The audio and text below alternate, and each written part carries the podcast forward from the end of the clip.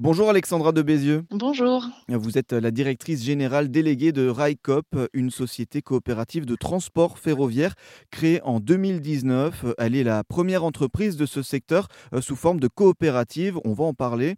Euh, vous rassemblez actuellement 13 200 sociétaires, aussi bien des citoyens, des cheminots que des entreprises ou des collectivités.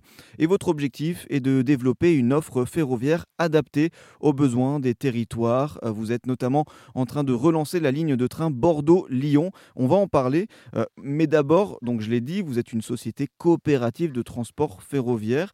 Qu'est-ce que c'est? Quelle est la différence, par exemple, avec la, SNCF que tout le monde connaît? Oui, alors on est une société coopérative d'intérêt collectif. Hein. Donc en fait, on est une société qui euh, fédère euh, un certain nombre de, gens, comme vous l'avez dit, de gens, de personnes physiques, de personnes morales, qui partagent le même objectif, le développement du ferroviaire. Une société coopérative d'intérêt collectif, déjà, c'est une société, donc on doit être, euh, on ne peut pas être structurellement déficitaire, hein, on peut pas, on peut pas être, voilà, structurellement de l'argent.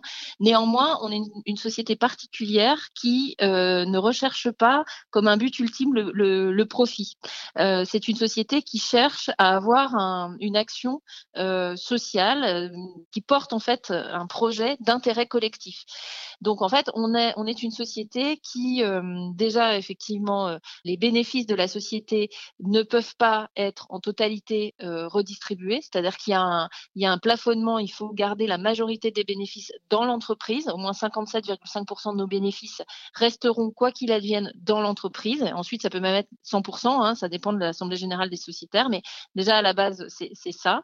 Euh, et ensuite, c'est un modèle non spéculatif, c'est-à-dire que les gens qui deviennent sociétaires de RICOP ne, rentrent pas au sociétariat de RICOP, ne prennent pas une part sociale dans le but d'en tirer, de spéculer en fait sur cette part sociale. Et s'ils souhaitent à un moment se retirer de la coopérative, ils pourront vendre leur part, mais uniquement à la coopérative ou à un autre sociétaire de la coopérative. Donc voilà, c'est pas c'est pas un modèle mmh spéculatif. Et puis euh, on est par ailleurs agréé ESUS, entreprise solidaire d'utilité sociale. Donc euh, on a dans l'entreprise un plafonnement des rémunérations. Donc c'est une entreprise de l'économie sociale et solidaire qui euh, déjà donne à chacun une voix en assemblée générale, c'est-à-dire que ce n'est pas le capital qui donne le pouvoir dans l'entreprise, et c'est une entreprise effectivement à lucrativité limitée. Donc mmh. voilà la spécificité en fait du modèle coopératif. Mmh Alors ensuite, pourquoi pour le ferroviaire euh, C'est ce que j'avais demandé. Euh, effectivement, on est une entreprise ferroviaire, donc on a depuis depuis l'année dernière en fait, on a eu notre licence d'entreprise ferroviaire délivrée par le ministère. Donc on est entreprise ferroviaire comme la SNCF, comme la RATP, comme Transdev, voilà, comme d'autres entreprises ferroviaires. Donc on est une entreprise ferroviaire mais effectivement un peu particulière puisque on fédère, comme je le disais, un, euh, un certain nombre d'acteurs, donc 13 000 sociétaires aujourd'hui, plus de 13 000 sociétaires dans la coopérative, pour développer des services là où les autres ne vont pas. C'est-à-dire vraiment le, prisme de RICOP, qui a, ça a été de, en tant que citoyen, en fait, on a créé cette, cette entreprise en se disant, le ferroviaire, c'est un mode de transport d'avenir au, au, regard des grands enjeux de transition écologique, au regard de l'aménagement du territoire, etc. Et donc, euh, comment on fait pour finalement venir combler les trous dans la raquette, si je puis me permettre.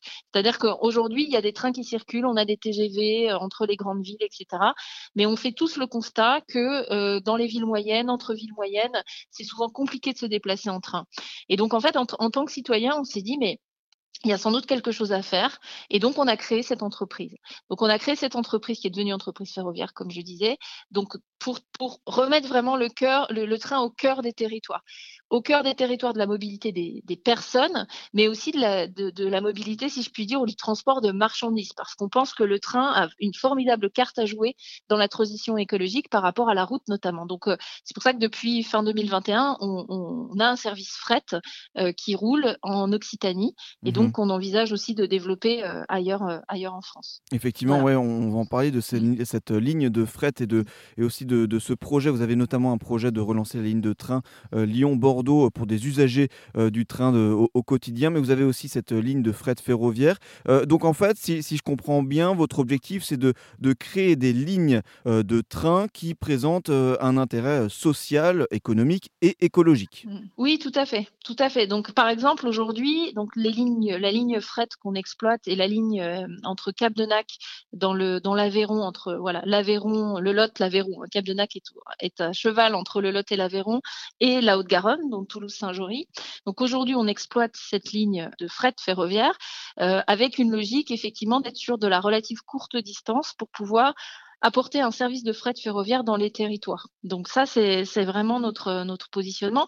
C'est vraiment l'objet de RICOP, c'est de venir compléter le maillage ferroviaire existant sur de l'interrégional, sur de la courte, enfin de la courte distance, sur de l'interrégional à vitesse classique pour les voyageurs et pour le fret ferroviaire, plutôt sur de la courte distance en complémentarité avec d'autres entreprises ferroviaires, au premier rang desquelles la SNCF. Mmh. Et effectivement, donc, euh, si, si, on se concentre sur cette euh, ligne de, fret ferroviaire, euh, pourquoi avoir choisi de, mettre en place une, telle ligne à cet endroit-là, une ligne de fret ferroviaire? Pour plusieurs raisons. Bon, déjà, historiquement, RICOP est né sur le territoire du Lot, est né à Figeac, donc donc c'était normal aussi qu'on puisse réfléchir à une première exploitation sur le territoire.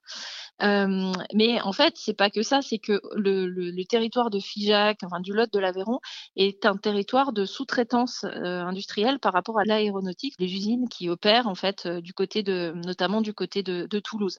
Donc il y avait, il y a des flux très réguliers entre ce, ces bassins d'emploi, enfin ce bassin d'emploi du Lot de l'Aveyron et ce bassin d'emploi de, de Toulouse. Donc c'est pour ça qu'on a opéré cette première première ligne fret sur ce, sur ce territoire.